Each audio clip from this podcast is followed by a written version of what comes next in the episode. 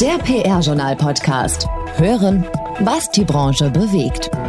Diese Folge des PR-Journal-Podcasts wird präsentiert von Vital Plus Media, Ihrem Partner für PR-Veröffentlichungen im redaktionellen Stil. Vital Plus Print, Online und Audio. Im Web vitalplus.info. Wir sind wieder da. Nach der Sommerpause heißt es wieder PR-Journal Podcast immer am letzten Donnerstag im Monat. Und auch heute haben wir wieder Jobs, wir haben Nachrichten, wir haben das Top-Thema des Monats und wir haben natürlich ein spannendes Interview mit Thomas Dillmann, dem Chefredakteur des PR-Journals und seinen Gästen. Es geht außerdem noch um das Thema das neu gegründete Zentrum für PR-Historie und den Nutzen und Umgang mit Daten in der PR. Und es geht natürlich auch um den Bundestagswahlkampf. Bevor es aber richtig losgeht jetzt mit diesen Themen, haben wir erst einmal die Nachrichten für euch aus der PR-Welt und das übernimmt heute der Marc. PR News. Hallo. Sabia Schwarzer, bis August 2021 rund 25 Jahre für die Allianz Group tätig, zuletzt als Global Head of Communications and Corporate Responsibility, wechselt zum Wissenschafts- und Technologieunternehmen Merck in Darmstadt. Dort übernimmt sie im Januar 2022 die Leitung der neu geschaffenen Funktion Group Communications. Infolge der Umstrukturierung der Kommunikation bei Merck wechselt Thomas Möller, der noch Leiter der Group Communications bei Merck, ab dem 1. März als neuer Partner ins Frankfurter Büro der internationalen Kommunikationsberatung KIXT CNC. Lynette Jackson ist mit Wirkung zum 1. Oktober 2021 zur neuen Leiterin der globalen Kommunikation von Siemens ernannt worden. In dieser Funktion wird sie direkt an den Vorstandsvorsitzenden der Siemens AG Roland Busch berichten. Lynette Jackson übernimmt die Aufgabe von Judith Wiese, Mitglied des Vorstands der Siemens AG und zuständig für die Ressorts Human Resources, Sustainability und Global Business Services, die die Kommunikation seit April kommissarisch geleitet hat. Zuvor war Clarissa Haller von Juli 2016 bis April 2021 Kommunikationschefin des Siemens-Konzerns. Einen Transfer gibt es auch aus dem Profifußball zu vermelden. Allerdings geht es hier nicht um einen Spieler, sondern um einen Kommunikationsdirektor. Michael Rudolph, bisher Kommunikationschef beim Fußball-Zweitligisten Werder Bremen, wechselt in gleicher Funktion zum 1. Januar 2022 zum Erstligisten 1. FC Köln. Dort wird er die seit mehr als einem Jahr vakante Position des Leiters Medien und Kommunikation übernehmen. Nachfolger Rudolphs wird, zunächst kommissarisch, Christoph Pieper, derzeit Leiter Public Relations bei Werder Bremen. Und noch eine Nachricht aus der Agenturszene. Die Omnicom Group bekommt weiteren Zuwachs im PR- und Werbebereich aus Deutschland. Die laut Pfeffer Ranking 2020 achtgrößte Public Relations und Kommunikationsagentur in Deutschland, Oliver Schrott Kommunikation GmbH aus Köln, wird als eigenständige Marke innerhalb der Omnicom Public Relations Group operieren. Darüber hinaus wurde auch die Berliner Werbeagentur Antoni von Omnicom akquiriert. Hintergrund für die beiden Deals ist die angekündigte Partnerschaft von Omnicom mit Mercedes-Benz, die unter dem Namen Team X eine vollständig integrierte, maßgeschneiderte und datengesteuerte globale Agenturlösung etablieren wird, an denen auch OSK und Antoni mitwirken werden. Und damit gebe ich wieder ab zu Gerrit. Vielen Dank, Marc. Und jetzt noch ein Hinweis in eigener Sache. Was macht eigentlich ein Medical Writer? Was eine Digitalstrategin? Wie wird man Account Executive und womit verdienen Associate Directors ihr Geld? In unserer Rubrik Jobprofile geben wir Agenturen, Unternehmen und Verbänden Raum, um spannende und mitunter erklärungsbedürftige Berufsbilder aus der PR- und Kommunikationswelt vorzustellen. Neben Angaben zu konkreten Anforderungen an Bewerberinnen und Bewerber könnt ihr hier Einblicke in das Arbeiten gewähren. Gern verrät euch Paula Slomian mehr Details zu diesem Kooperationsformat unter slomian.pr-journal.de. Und alle Fans wissen eigentlich, was jetzt an dieser Stelle kommen sollte. Wir haben nämlich hier mit unserem Sprachoptimisten immer Tipps für eine wertschätzende Kommunikation von Murtaza Akbar, unserem Sprachoptimisten. Doch genau eben jener welcher, der macht ausnahmsweise mal eine kreative Pause und macht sich aktuell gemeinsam mit der Redaktion Gedanken über ein neues Format für diesen Podcast. Also wir können gespannt sein, wie es an dieser Stelle hier im Oktober mit unserem Sprachoptimisten weitergeht. Aber eines ist sicher, es wird weitergehen und wir freuen uns drauf. Und damit kommen wir auch schon gleich zu unserer nächsten Kategorie. Top-Thema des Monats. Zwei Monate sind rum, die Sommerpause ist vorbei, Thomas, und an dieser Stelle erst einmal ein herzliches Hallo. Schön, dass wir uns hier wieder ähm, zusammentreffen konnten und über ein paar Themen reden können. Es ist ja auch viel passiert während unseres Urlaubs. Die PR-Welt stand ja nicht still. Naja, ganz klar. Also äh, sicherlich war es im, im Sommer, im August etwas ruhiger. Äh, da war ich ja auch in Urlaub, aber dann ging es ja direkt Anfang September schon wieder los. Da war dann direkt der Kommunikationskongress in Berlin als Hybridveranstaltung. Ja, und ein bisschen Wahlkampf war ja auch noch und äh, da sind wir ja nicht ganz dran vorbeigekommen.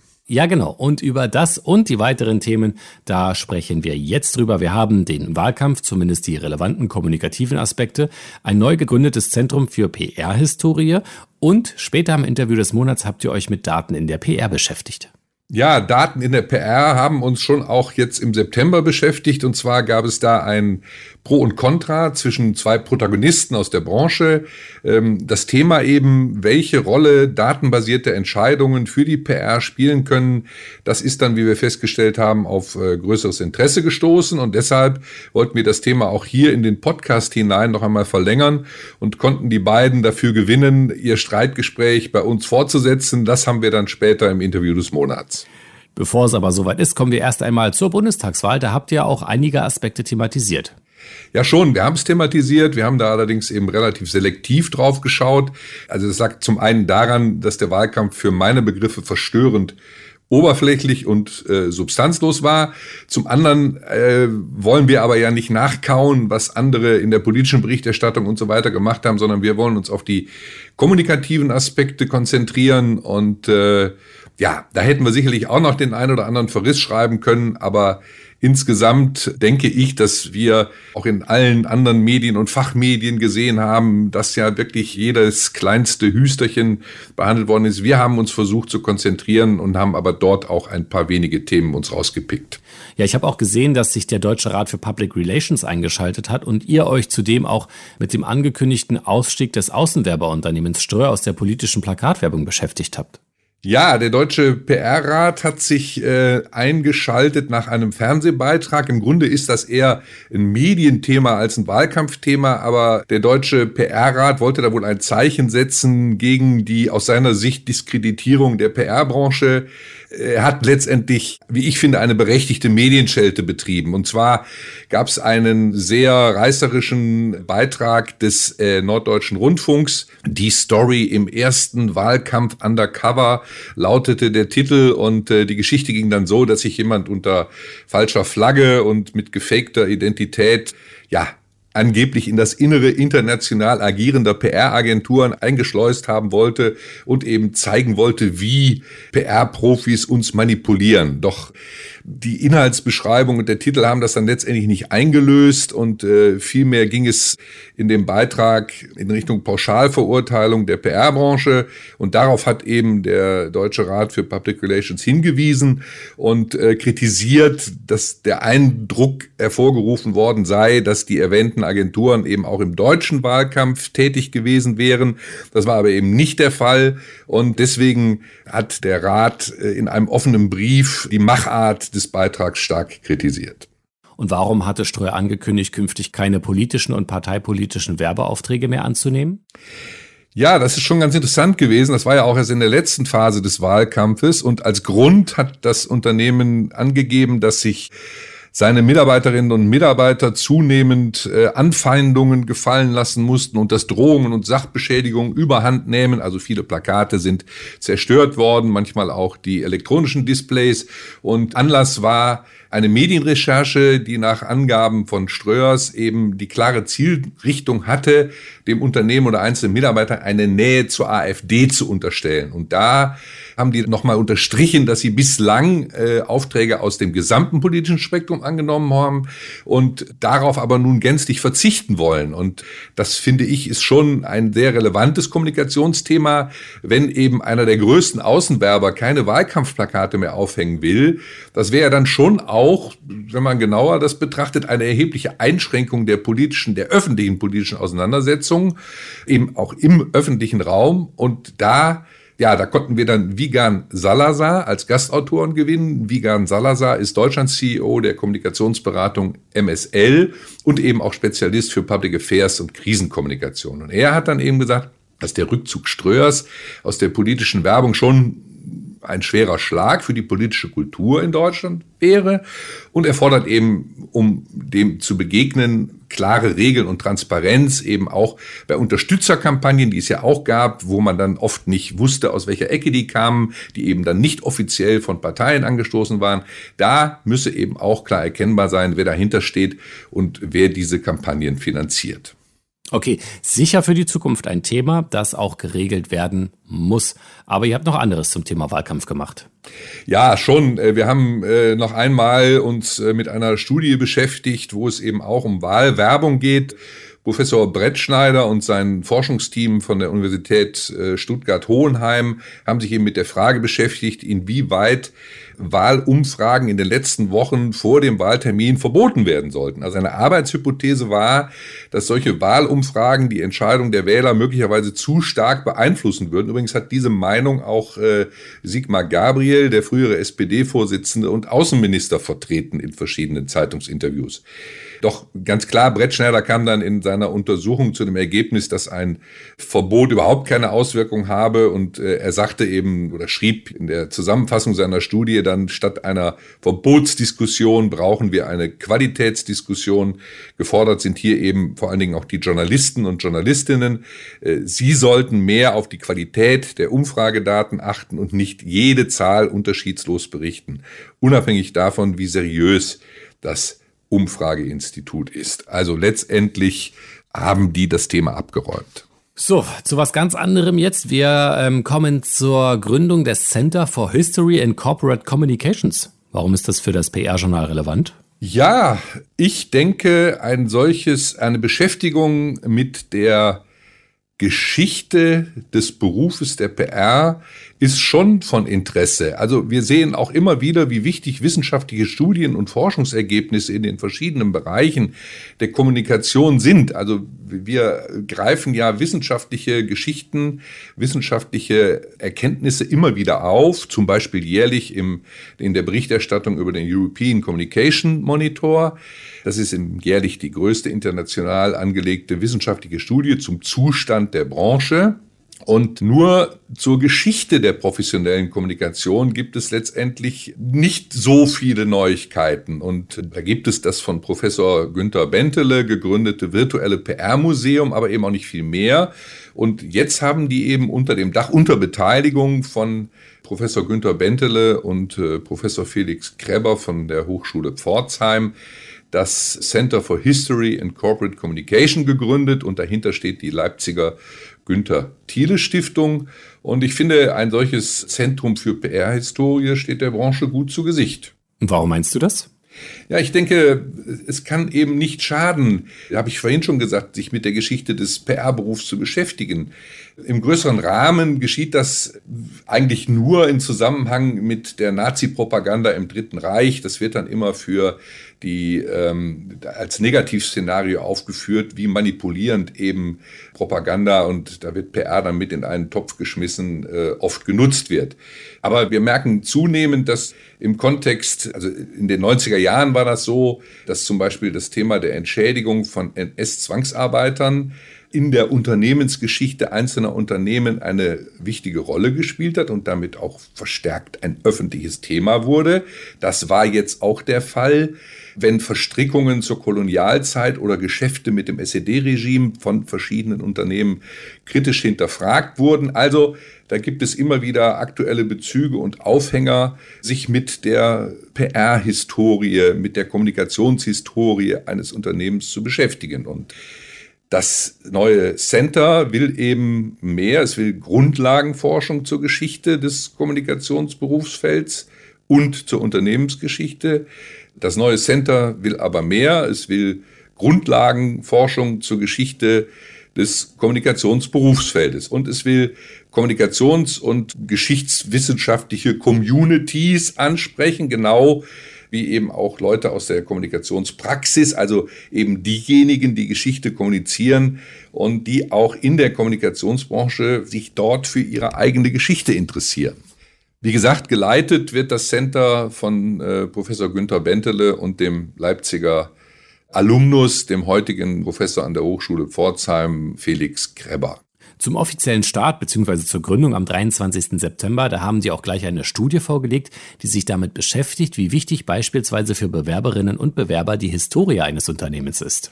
Ja, da kann man dann sehr schön erkennen, welche Relevanz das Thema dann eben doch hat. Also die haben eine Studie gemacht, eine, wie Sie sagen, bevölkerungsrepräsentative Studie an der Hochschule in Pforzheim mit 1004 Befragten. Und daraus geht eben hervor, dass mehr als zwei Drittel der Menschen in Deutschland von Traditionsunternehmen erwarten, dass sie Verantwortung für die eigene Geschichte übernehmen und darüber hinaus darüber auch eben öffentlich kommunizieren. Und zwar völlig unabhängig davon, ob es um Themen aus der NS-Vergangenheit oder möglicherweise aktuelle Managementfehler geht. Und äh, für zwei Drittel der Befragten scheinen laut dieser Untersuchung Unternehmen mit Tradition besonders attraktiv zu sein. Also auch was das Kaufverhalten angeht, fast die Hälfte, also 45 Prozent, bringt die Untersuchung hervor, würden die Produkte eines Traditionsunternehmens bevorzugen. Also Unternehmen müssen sich aber andererseits eben auch mit ihren Verbrechen, Skandalen und Katastrophen in der Vergangenheit auseinandersetzen und dem auch kommunikativ stellen. Und ich finde, das sind wirklich schon interessante Ergebnisse und der Anspruch des Centers ist eben, diese Grundlagenforschung zum Berufsfeld und zur Unternehmensgeschichte zu betreiben und das eben als Gegenstand professioneller Kommunikation miteinander zu vereinen. Und ich habe schon vor, das weiterhin auch zu begleiten. Und die ersten Reaktionen darauf in der Branche haben auch gezeigt, dass es da wirklich ein ehrliches Interesse gibt und dass die Notwendigkeit, glaube ich, auch gesehen wird. Da darf man also davon ausgehen, dass wir in Zukunft noch einiges vom Center for History and Corporate Communications hören werden. Wirklich spannend. Spannend dürfte es auch jetzt werden, denn es geht um ein Streitgespräch über den Umgang und den Nutzen von Daten in der PR. Auf ein Wort mit die Diskussion ist ja so alt wie die Branche selbst. Es geht um die Frage, welchen Wert PR und Kommunikation haben oder besser, wie man diesen Wert ermitteln kann und dann eben auch für die Weiterentwicklung der eigenen Arbeit nutzen kann. Durch die verbesserten technischen Auswertungs- und Analysemöglichkeiten moderner IT ist es heute zudem viel einfacher, als noch vor einigen Jahren entsprechende Daten zu erheben und zu nutzen.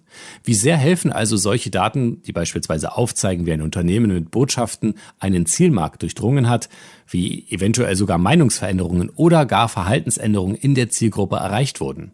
PR-Journal-Chefredakteur Thomas Dillmann hat das Thema mit seinen Gästen besprochen, die er jetzt auch gleich selbst vorstellt. Über diese Fragen haben sich in einem schriftlichen Austausch Klaus Streichel, bis Ende 2020 Chef der ABB Unternehmenskommunikation in Deutschland und Jörg Fortmann, Geschäftsführer des Instituts für Management und Wirtschaftsforschung IMWF in Hamburg, im PR-Journal gestritten. Diesen Austausch der beiden wollen wir nun in einem persönlichen Streitgespräch hier im PR-Journal Podcast fortsetzen. Herzlich willkommen Klaus Treichel und Jörg Fortmann. Ja, hallo, guten Morgen. Ja, eine Begrüßung ist erfolgt. Jetzt, um die Positionen gleich nochmal klar zu machen, fasse ich sie etwas zugespitzt zusammen. Jörg Fortmann geht davon aus, dass die PR heute ohne die verstärkte Nutzung von Daten nicht professionell arbeiten und schon gar nicht im Wettbewerb gegen Marketing und Werbung bestehen kann. Klaus Treichel hält den Datenhype für deutlich übertrieben. Er sagt, Analysen helfen, sind aber kein Allheilmittel und sollten auch nicht überbewertet werden. Für ihn kommt es auf andere qualitative Erfolgsfaktoren an. Habe ich das ungefähr richtig wiedergegeben, Herr Fortmann? Äh, Sie haben das richtig wiedergegeben, Herr Dillmann. Und äh, der eine Punkt ist entscheidend. Äh, wir haben heute die Möglichkeit, Daten in der PR zu nutzen. Und da bleibt für mich die eine einzige Frage. Wenn wir es können, warum tun wir es denn nicht, wenn wir dadurch besser und erfolgreicher werden? Herr Dreichel, habe ich auch Ihren Standpunkt richtig wiedergegeben? Ja, korrekt. Ich bin der Meinung, dass wir noch kein wirksames Waffenarsenal haben, um den Durchbruch beim Kampf um die Ressourcen äh, zu haben. Und ich bin aber auch der Meinung, wir müssen neugierig bleiben. Mhm. Also Ihnen geht es darum, Herr Treichel, dass wir noch nicht das geeignete Instrumentarium entwickelt haben.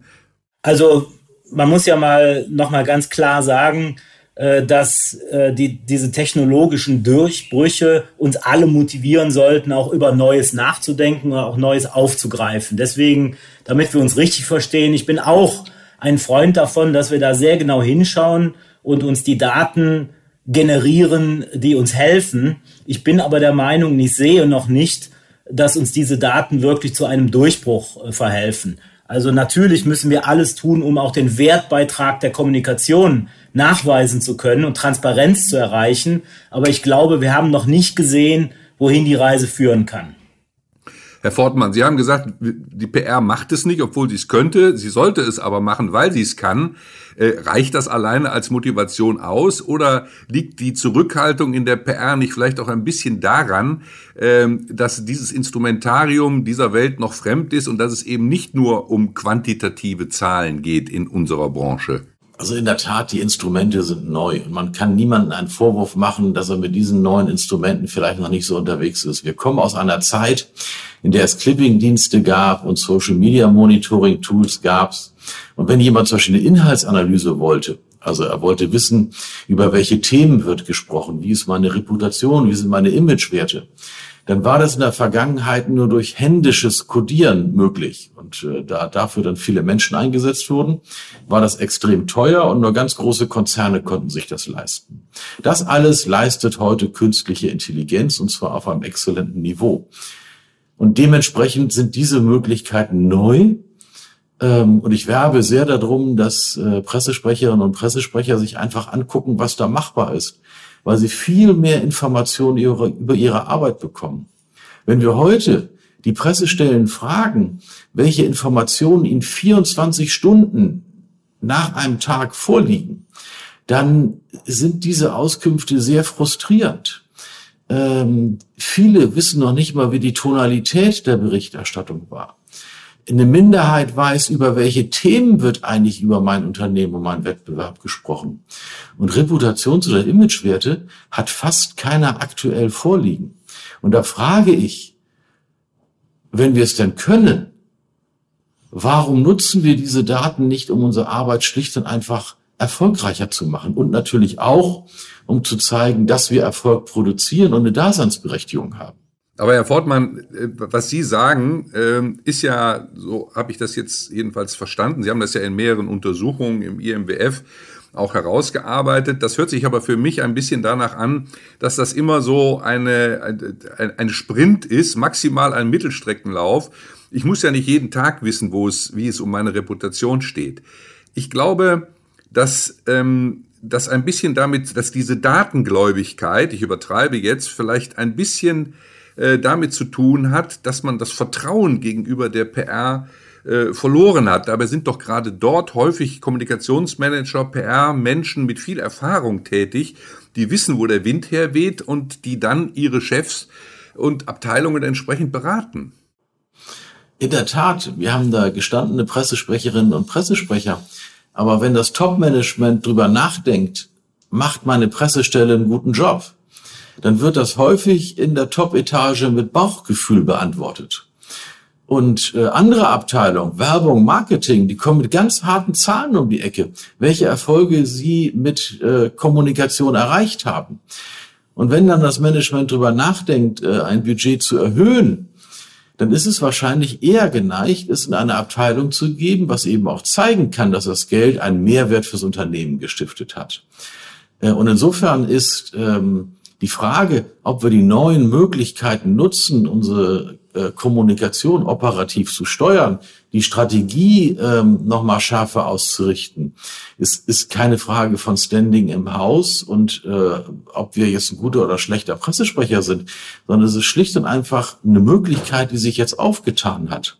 Vielen Dank, Thomas. Und wer das Interview noch einmal in seiner vollständigen Länge hören möchte, da kommen nämlich noch viele interessante Fakten.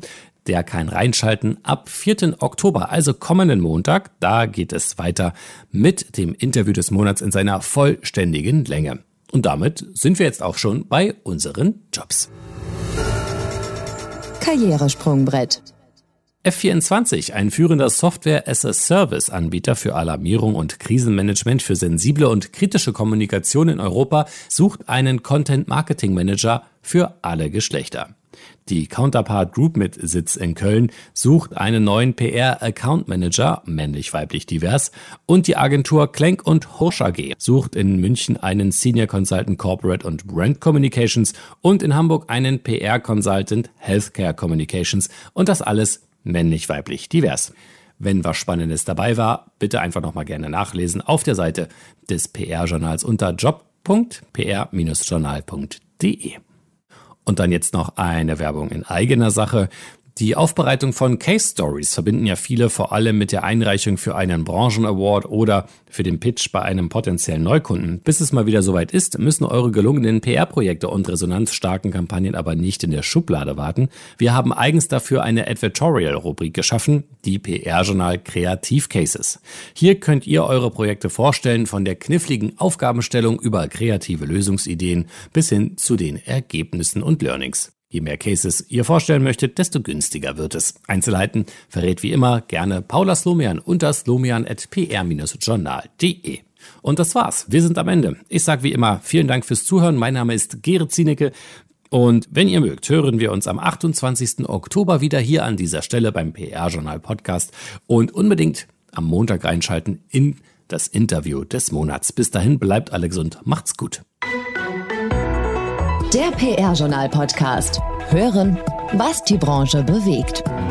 Diese Folge des PR-Journal-Podcasts wurde präsentiert von Vital Plus Media, Ihrem Partner für PR-Veröffentlichungen im redaktionellen Stil. Vital Plus Print, Online und Audio. Im Web vitalplus.info.